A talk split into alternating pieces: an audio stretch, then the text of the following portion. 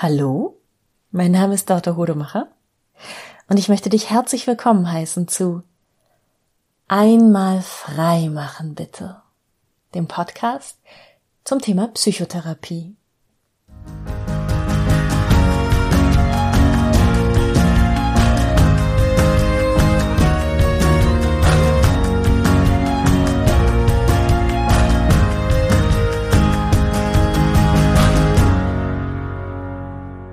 Heute geht's mal wieder um gute Fragen, die du stellen kannst und die du dir von anderen Leuten vielleicht auch stellen lassen kannst. Es gibt nämlich eine Frage, die ganz viele meiner KlientInnen sich wünschen. Ähm, das habe ich ganz, ganz häufig, dass KlientInnen sagen, oh, ich wünschte, jemand würde mich mal fragen, und wie geht's dir eigentlich wirklich? Und meine KlientInnen wünschen sich das auch ganz häufig von bestimmten Personen und zwar von den Personen, die ihnen am allernächsten stehen. Also von ihren PartnerInnen, von den Eltern, von vielleicht auch mal von KollegInnen, FreundInnen ähm, und Vorgesetzten sogar. Ja, das habe ich alles schon gehört. Und das ist wirklich etwas, was ganz, ganz häufig bei mir in der Therapie vorkommt, dass sie sagen, also so außerhalb der Therapie, im echten Leben, das wäre so schön, wenn mich das mal jemand fragen würde. Und ich glaube, das geht uns allen so, dass wir diese Frage, dass wir diese Frage wirklich öfter gern mal hören würden. Und das finde ich so ein bisschen schade schön, weil wir alle wissen, es gäbe diese Frage, die wäre, die wäre so gut und äh, ja, die meisten von uns, die sich danach sehnen, sie gestellt zu bekommen, stellen sie ja auch selbst nicht, weil das schon, glaube ich, auch Mut braucht, diese Frage zu stellen. Und wenn ich mir vorstelle, dass jemand mich fragt, und sag mal, wie geht's denn dir eigentlich wirklich? Dann habe ich ja auch schon so ein Bild im Kopf, dass dieser Mensch mich dabei direkt anschaut mir in die Augen guckt und ganz neugierig, offen, hoffentlich auch wohlwollend, mit so ungeteilter Aufmerksamkeit mich ansieht. Und ich glaube, dass das ist es, worum es ganz viel geht in dieser Frage. Ähm, um so eine echte Nähe, um echte Aufmerksamkeit und letztendlich ja auch, auch um, um zwischenmenschliche Verbindung. Für mich hat diese Frage sehr, sehr viel zu tun mit Einsamkeit. Und Einsamkeit ist ja, hat ja nichts damit zu tun, ob man alleine ist oder unter Menschen ist, sondern Einsamkeit ist ein Gefühl, das daher rührt, dass es an Verbindung mangelt, an echter Nähe, an, an gegenseitiger Aufmerksamkeit. Und diese Frage ist ja eine Nachfrage. Und deshalb heißt die heutige Folge auch äh, ganz ganz imperativ, ganz fordernd, frag nach. Ich mag den Imperativ eigentlich nicht so, weil ich so einen Befehlston immer nicht so nicht so gern habe. Da sträubt sich mir meist vieles, aber ich möchte möchte heute wirklich alle mal ermutigen, die diesen Podcast hören, ähm, viel öfter nachzufragen. Und gerade wenn das jetzt mit dir mh, mm, hier in Resonanz geht und du gesagt hast, oh ja, mir soll auch mal wieder jemand diese Frage stellen, dann hast du es in der Hand, selbst damit anzufangen. Mm, und ähm, ja, ich erzähle jetzt mal einen Schwank aus meiner Jugend. Und zwar, ähm, als ich meine therapeutische Ausbildung gemacht habe, mm, das war eine ziemlich besondere Art von Ausbildung, jedenfalls die erste. Ähm, das war ein dreijähriges Gruppensetting und in dieser Gruppe war es so, dass jeder drei Jahre macht aber nicht alle gleichzeitig anfangen, sondern immer, wenn jemand mit diesen drei Jahren durch ist, dann kann wer nachrutschen. Hm, jedenfalls war das damals noch, noch so organisiert, weil oft Leute zwischendurch eben eine Pause gemacht haben oder einzelne Sitzungen verpasst haben, Wochenenden, Blöcke verpasst haben und das dann inhaltlich nachholen wollten. Und das war auch wirklich so organisiert und strukturiert, dass man eben sagen konnte, okay, dann hole ich das Thema im nächsten Jahr nochmal nach. Ähm, ja, und so, so war das eben. Das ist deshalb wichtig, weil alle zu mm, in dieser Gruppe also unterschiedlich weit waren und ähm, unterschiedlich weit sich schon geöffnet hatten und man dann immer so als Nesthäkchen da ankam und neu war und noch nicht so, ja, alle waren immer neugierig, wann, wann macht sie auf, wann erzählt sie jetzt mal was, was sich wirklich, was wirklich bedeutungsvoll ist, weil das war eine Gruppe, eine therapeutische Ausbildung, die ganz, ganz viele der TeilnehmerInnen eigentlich mehr zur Selbsterfahrung gemacht haben. Also viele Leute, die schon beruflich im therapeutischen, im sozialpädagogischen Bereich tätig waren, viele ähm, Lehrkräfte auch, Sozialarbeiter, ähm, aber auch äh, Leute, die die ganz andere Berufe hatten und die einfach mal selber in so einen Persönlichkeitsentwicklungs-, Selbsterfahrungsprozess richtig, richtig tief einsteigen wollten. Mm, das heißt, also wir haben eine, eine Gruppenarbeit gemacht, eine Gruppen-Selbsterfahrungsgeschichte und ähm, Gruppentherapie ist so eine der, der machtvollsten Therapieformen, die es jedenfalls im, so im gesprächstherapeutischen Bereich gibt. Und kannst du dir vorstellen, ne, wenn, wenn du so dein Innerstes nach außen kehrst vor Leuten, mit denen du nicht verwandt und nicht befreundet bist und die du noch gar nicht kennst, dann erfordert das viel Mut und dann bekommst du auch manchmal ordentlich Gegenwind. Und das ist aber so ein, so ein Schmelztiegel, in dem man wirklich sich formen kann. Ich würde nicht sagen härten, sondern formen und wirklich zu dem, dem Menschen werden und das aushalten, sich so zu zeigen, wie man ist. Ja. Gott, ich schweife ganz schön ab vom eigentlichen Thema, aber es ist ähm, vermutlich trotzdem auch etwas, was dich interessiert, ähm, diese Ausbildung, weil das, ich fand es hochgradig, hochgradig interessant und es war für mich wirklich ein völlig neuer Kosmos, eine völlig neue Art, mh, menschliche Beziehungen zu haben. Ja, und als ich da also so frisch war und das erste Mal mich getraut habe, Dinge über mich preiszugeben, die wirklich mir damals schwer auf der Seele lasteten, war es das Thema ich fühle mich einsam. Es war in einer Phase, wo mh, mm, sogar zweimal schon es so, so eine Welle gegeben hatte von Freunden ziehen aus meiner Stadt weg. Und ich bleib allein zurück. Und diese Lücken im Freundeskreis zu füllen in einem Erwachsenenalter, wo man berufstätig ist und auch gar nicht mehr so viele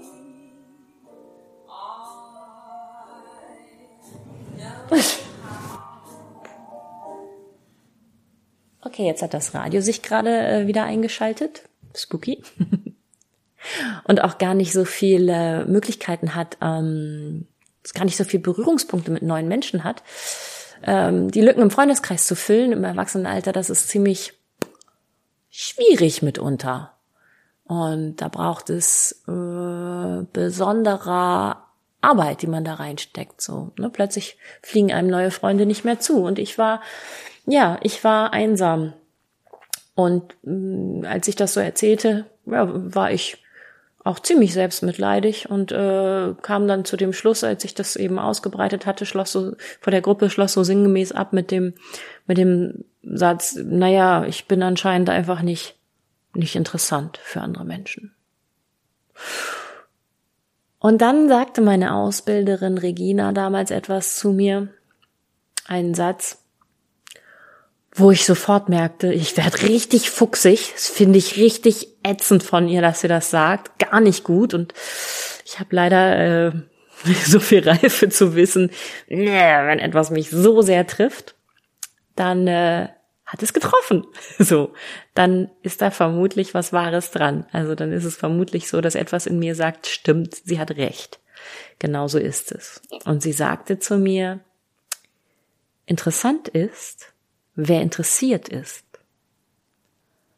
Und mein innerer Widerstand war natürlich dieses, natürlich bin ich interessiert, ich bin wahnsinnig interessiert an Menschen, aber mir erzählt ja immer keiner was. Die Menschen öffnen sich mir nicht und die sagen nicht, die erzählen sich mir nicht. So. Das ist ja nicht meine Schuld, wenn ich interessiert bin und die Leute mir das Interessante über sich nicht erzählen. ja, und natürlich durfte ich dann äh, reflektieren und für mich merken, dass, ähm, dass es nicht reicht, äh, innerlich zu fühlen, dass man interessiert ist und das vielleicht auch auszustrahlen, sondern dass ich mich auch trauen muss, Menschen Dinge zu fragen über sich und ihnen damit die Möglichkeit zu geben, sich mir zu zeigen und sich mir zu öffnen und eine Verbindung mit mir einzugehen und in Beziehungen und Freundschaft mit mir zu treten. Und das durfte ich ja zum Glück im Rahmen dieser Ausbildung dann reiflich ähm, probieren. Da war es ja auch meine Aufgabe oft in Einzelsitzungen und in Kleingruppensitzungen anderen Leuten Fragen zu stellen. Da hatte ich also schon die Erlaubnis. Aber ich habe dann eben da auch gemerkt, Mensch, es passiert gar nichts Schlimmes, wenn ich jemanden was frage. Es passiert auch gar nichts Schlimmes, wenn ich jemandem eine Frage stelle, die er oder sie vielleicht erstmal nicht so gut aufnimmt, ne? Weil das Schwierige ist ja, wenn man Leuten Fragen über sich stellt, kann das auch ganz schnell so wirken, als wollte man sie hinterfragen. Also, ja, aber warum, warum machst du das auch immer? Also, warum bist denn du so? Also, das verstehe ich aber nicht. Ähm, Ne? Da merkst du schon den hinterfragenden Unterton, so möchte keiner von uns was gefragt werden. Und ich hatte eine Zeit lang sehr, sehr viel Angst, dass meine Fragen bei Menschen so ankommen würden. Und mittlerweile weiß ich halt, ich kann auch anders fragen und zwar so, dass es richtig ankommt bei Leuten. Also ich kann die gleichen Fragen stellen, so ein, mhm. Und warum meinst du, bist du so? Oder hast du, hast du schon mal, hast du eine Erklärung dafür, dass du das immer wieder tust? Ähm, ich verstehe, ich habe noch nicht verstanden, warum das so ist bei dir. Das sind quasi die gleichen Fragen, wie ich eben gestellt habe, aber mit einem anderen Unterton, der natürlich aus einer anderen inneren Haltung resultiert. So, ich kann Leuten Fragen über sich stellen, die mittlerweile eine Offenheit zeigen, ein wirkliches Interesse zeigen und die in den allermeisten Situationen ähm, bei den Menschen nicht so ankommen, als würde ich sie hinterfragen. Das ist etwas sehr, sehr Wichtiges, was ich gelernt habe in dieser Ausbildung, dass es eben tatsächlich in meiner Macht steht. Und ich kann auch mittlerweile sehr, sehr gut damit umgehen, was ich auch in der Ausbildung gelernt habe, wenn jemand dann sagt, nee, also äh, da möchte ich jetzt nichts zu sagen. Ähm, und ich kann auch selbst, und das sage ich auch meinen KlientInnen meistens im Erstgespräch, sie dürfen mich alles fragen weil ich bin auch sehr gut da drin zu sagen, diese Frage möchte ich nicht beantworten. Das muss ich nur ganz, ganz selten tun, aber dadurch, dass ich das meinen KlientInnen in der ersten Sitzung schon mitgebe, hoffe ich auch bei ihnen so eine Tür aufmachen, auf, aufzumachen, so, ne, so ein Samenkorn zu legen von, ach sieh an, das dürfte ich hier also dann auch. Ich dürfte auch zu ihr sagen, diese Frage möchte ich nicht beantworten. So, sowas kann man machen, so kann man für sich sorgen. Ja, und diese Fähigkeit nachzufragen, die ich als Therapeutin entwickeln durfte, die hat sich auch im Alltag niedergeschlagen bei mir. Und ich habe eben jetzt mittlerweile das Selbstbewusstsein, Leuten Fragen zu stellen und Leute vielleicht auch mal echt auszufragen über sich. Ähm, auch wenn ich mittlerweile wesentlich gezielter mh, hm, für mich entscheide, wer kommt in meiner Freizeit sozusagen in die Gunst? Wer bekommt dieses paradoxe Geschenk, von mir ausgefragt zu werden? Also für wen möchte ich mich interessieren? Hm, weil mein Interesse ja schon auch etwas ist, was ich jemandem schenke. Ich hoffe, das klingt in deinen Ohren nicht überheblich.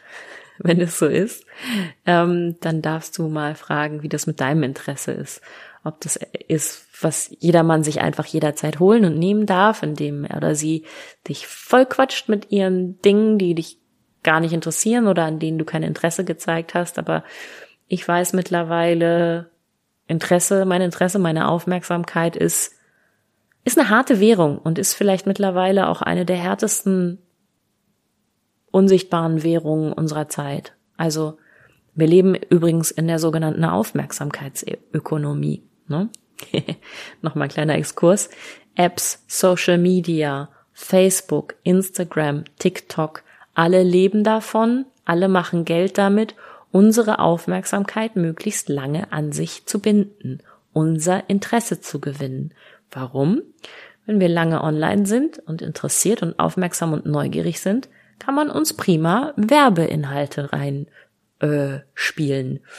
Und diese Werbeinhalte lassen sich eben in bare Münze für die Konzerne da, die dahinter stehen, ähm, umwandeln.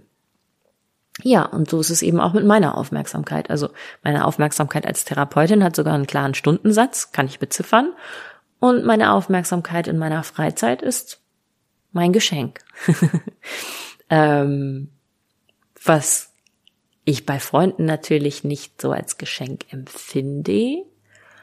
Aber seit diesem Tag, an dem ich vor der Gruppe sagte, ich bin einsam und zu hören bekam, interessantes, wer interessiert ist, habe ich eben doch gemerkt, wenn ich jemanden wissen lasse, dass ich mich für ihn oder sie interessiere durch meine Nachfragen, dann baut dieser Mensch eine Verbindung mit mir auf. Also wenn er auch an mir interessiert ist. Und dann ist es ein gegenseitiges Geben und Nehmen von Aufmerksamkeit und Interesse und aus dem entwickelt sich Verbindung.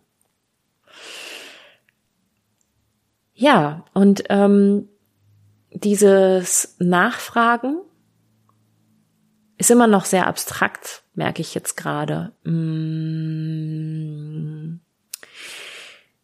Wie erkläre ich das? Also ganz viele Gespräche finde ich, oder bei mir war es früher so und ich höre das auch viel, viel mit, wenn ich, ich äh, belausche ja auch gerne Gespräche in Cafés und Restaurants und in Zügen. Viele Gespräche zwischen zwei Menschen haben eher so eine Dynamik von einem Kartenspiel.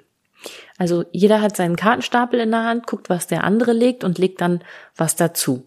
Also entweder was Passendes oder was das Ganze übertrumpft oder man legt mal eine nicht so wertvolle Karte rein, die man loswerden will. Aber es ist immer so ein Aktion, Reaktion, Reaktion, Reaktion, Reaktion. Ne? Ähm, ping, pong, ping, pong, ping, pong, ping. Und was dann ja nicht passiert dabei, ist, dass man die Karten, die der andere hingelegt hat, so richtig würdigt. Also ich erzähle eine Geschichte von meinem letzten Urlaub und mein Gegenüber erzählt zum Beispiel eine Geschichte von, ich war mal an dem gleichen Ort oder ich habe mal was ähnliches gegessen im Urlaub oder ich hatte mal auch so einen Konflikt mit meinem Partner, meiner Partnerin oder ich hatte mal dies und das und jenes. Bei mir war das ganz anders. Ähm, und das machen wir, glaube ich, wirklich extrem häufig. Ähm, es gibt ja auch diesen oberschlauen Spruch von ähm, die meisten Menschen heutzutage hören zu mit der Intention zu antworten und nicht mit der Intention zuzuhören. Der ist eigentlich sonst schöner formuliert, der schlaue Spruch. Ich kriege ihn aber gerade nicht hin. Also viele Menschen, die meisten Menschen hören nur zu, ähm, weil sie etwas antworten wollen und sich schon mal ihre Antwort überlegen. Und dabei ertappe ich mich auch. Also es gibt auch so Tage und so bestimmte Treffen mit bestimmten Freundinnen, da ist so eine Dynamik drin von und ich muss dir noch erzählen und ich muss dir noch erzählen und ich muss dir noch erzählen. Aber das sind nicht die Tage, wo diese Freundschaften enger werden, sondern das sind die Tage, wo man dann so sagt, oh ja, okay, gut, äh, war jetzt mal, war jetzt mal interessant und lustig und schön. Hm, nächstes Mal würde ich dich gerne fragen, wie es dir wirklich geht. Oder nächstes Mal muss ich noch mal ein paar Dinge nachfragen. Ne? Man hat das dann häufiger nach solchen Unterhaltungen, dass man nach Hause kommt oder am nächsten Tag so denkt, ja, aber da war doch noch was, da ist doch noch, da ist doch noch ein roter Faden offen geblieben, da hat sie was erzählt und jetzt habe ich gar nicht mitbekommen, wie es zu Ende gegangen ist. Ich habe gar nicht mitbekommen, wie es ihr damit gegangen ist. Ich habe gar nicht mitbekommen, wie dieser Konflikt sich gelöst hat. Ist er überhaupt gelöst? So, man hat nach diesen Gesprächen ganz häufig so viele offene Enden. Und dann muss man die quasi wieder einfangen und wieder anknüpfen und schickt vielleicht nochmal eine WhatsApp mit. Du, ich wollte nochmal fragen, wie ist das denn dann jetzt eigentlich? Wie ist denn da der Stand? Oder beim nächsten Treffen eröffnet man vielleicht mit so einem, hier, was hat sich denn da und da draus entwickelt? Also diese Nachfragen, die kommen dann oft verzögert. Aber es ist ganz wichtig, dass sie kommen. Und in einer wirklich guten Freundschaft oder in einer Partnerschaft, in der sie nicht kommen, na, da ist halt auf Dauer nicht so eine richtige Verbindung. Ne? Also Intimität und Nähe entstehen dadurch, dass man wirklich sich füreinander interessiert. Und dieses sich füreinander interessieren ist ja auch das, was einen mal zusammengebracht hat als Menschen. Und das aufrecht zu erhalten, diese interessierte Haltung, das erfordert für die meisten von uns eine gewisse Bewusstheit, also eine gewisse Entscheidung von, ich will das jetzt auch.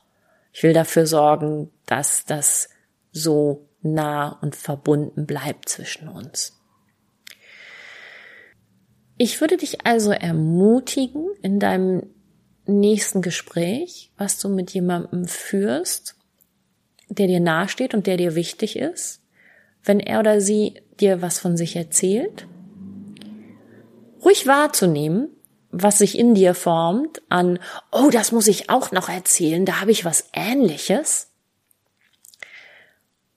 Und diese Episode erstmal kurz an die Seite zu stellen, deine Anekdote, dein, deine Erzählung, die du da anknüpfen willst und zu sagen, ja, dich erzähle ich noch, aber noch sind wir nicht so weit und nochmal genau hinzuhören und zu schauen, wo du offene Fragen hast, welche Nachfragen du stellen kannst, die dich auch wirklich interessieren.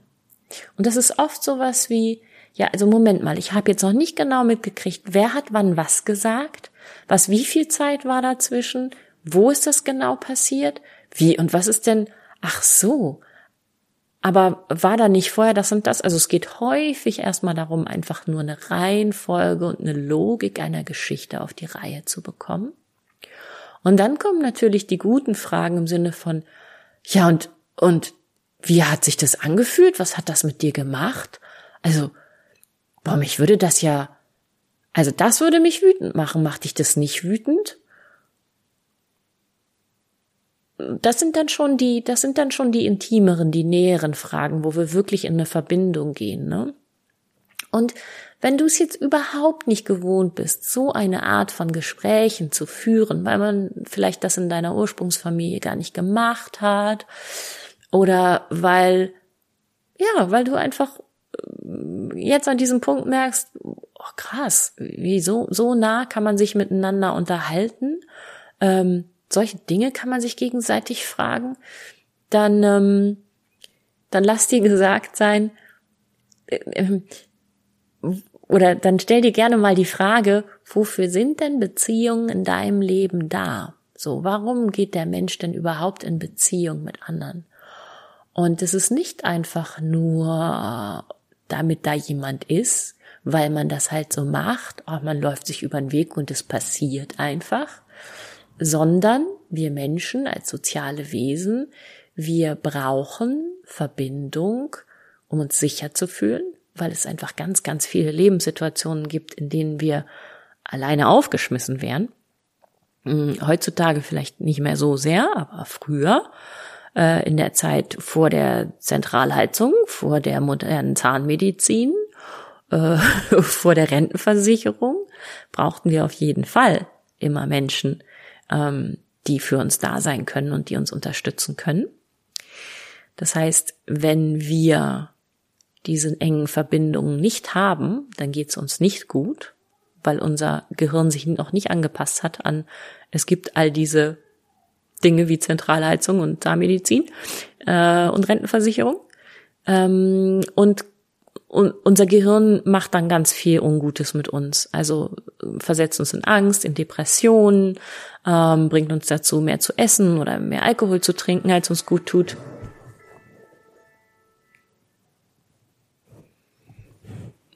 Ähm, jetzt war das Telefon. Egal, ich lasse das jetzt so drin und rufe da gleich zurück, weil ich nämlich auch fast fertig bin. Ähm, genau, unser Gehirn macht dann Ungutes mit uns, wenn, wenn wir einsam sind, weil es eigentlich eben dafür sorgen will, dass wir gut für uns sorgen und in Verbindung gehen. Ähm, das ist so ein menschlicher Instinkt, zu sagen, ich brauche gute Beziehungen. Und übrigens, äh, Einsamkeit, also das Gefühl, was entsteht, wenn man keine guten engen Beziehungen hat, ist super gefährlich, ist gefährlicher als Rauchen. Also das dass ähm, der Faktor, um dem es die Lebenserwartung senkt, äh, ist größer als bei Rauchen und bei Herz-Kreislauf-Erkrankungen. Einsamkeit ist ein sehr klar messbarer Indikator für Lebenserwartung und auch für die Gesundheit in den, in den höheren Lebensjahren. Und dann kommt natürlich noch hinzu auch so ein schöner Spruch, an dem viel Wahres ist. Das Leben wird vorwärts gelebt, aber es kann nur rückwärts verstanden werden. Also jeder von uns stolpert ja jeden Morgen aus dem Bett und hat eine gewisse Liste an Dingen, die er oder sie vorhat, tun will, geplant hat, die anstehen und dann kommt das, was wirklich passiert, mm, was auf, über uns hereinbricht und dann kommt, wie es wirklich abläuft, das, was wir uns vorgestellt haben. Und dann kommt ganz viel von außen und auch im Innern ist nicht alles so, wie es, wie es uns vorgestellt haben. Und dann sitzt man abends oft da oder liegt abends im Bett und denkt nochmal, wo war jetzt, wo hat das jetzt reingepasst? Wo kam das jetzt her? Wo ist jetzt der Sinn von dem? Und ordnet das alles nochmal ein.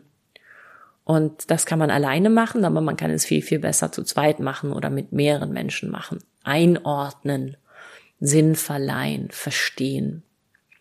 Ja, und dafür sind eben diese engen zwischenmenschlichen Beziehungen auch da. Und es hilft eben sehr, sehr gut, andere Leute Perspektiven zu haben. Und es hilft sehr, sehr gut, jemanden vor sich zu haben, der einen verstehen will. Also auch ich kann mich viel besser sortieren und verstehen, wenn jemand mir gegenüber sitzt, der mir gerade seine ungeteilte Aufmerksamkeit schenkt und einfach nur nachfragt und mir dann den Raum gibt, mich auszubreiten und meine ganze Geschichte zu erzählen und den Sinn dahinter zu finden, bis er oder sie dann sagt, ja, ja, das kenne ich. Bei mir ist das ein bisschen anders, aber bei mir ist das so und so und das erinnert mich an die und die Geschichte und das ist ganz wichtig, ne? Das soll auch gar nicht außen vor bleiben. Das ist nicht so, dass es nicht passieren darf. Im Gegenteil. Die therapeutische Beziehung ist eine sehr unnatürliche Beziehung, weil ich da ähm, fast ausschließlich zuhöre und relativ selten was von mir erzähle. Ähm, aber in einer richtig normalen Freundschaft, Eltern-Kind-Beziehung, äh, Partnerschaft, und auch, ich finde, es kann auch wirklich gut in guten kollegialen Beziehungen oder vielleicht sogar guten vorgesetzten Mitarbeiterbeziehungen ähm, sein, ist es eben so, dass man sich gegenseitig hilft, dem ganzen Sinn zu verleihen, was man so erlebt. Und das passiert am besten durch Nachfragen. Denn kennst du selbst, wenn du jemandem so einen Monolog halten musst und immer noch mehr über dich erzählst und noch mehr über dich erzählst, dann ist es meistens so, dass du dich hinterher gar nicht gut fühlst und und ähm, dann ähnlich wie eine eine ganz ganz süße Freundin von mir, die so die so die die ähm, die Angewohnheit hat, oft am Tag nach den Treffen dann nochmal zu schreiben, oh, ich wollte nur nochmal fragen, ich habe mich so ausgebreitet gestern, ich hoffe, ich habe nicht zu viel Raum eingenommen, oh, dass man so, ne, sich so ein bisschen schämt und so ein bisschen Schuldgefühle hat.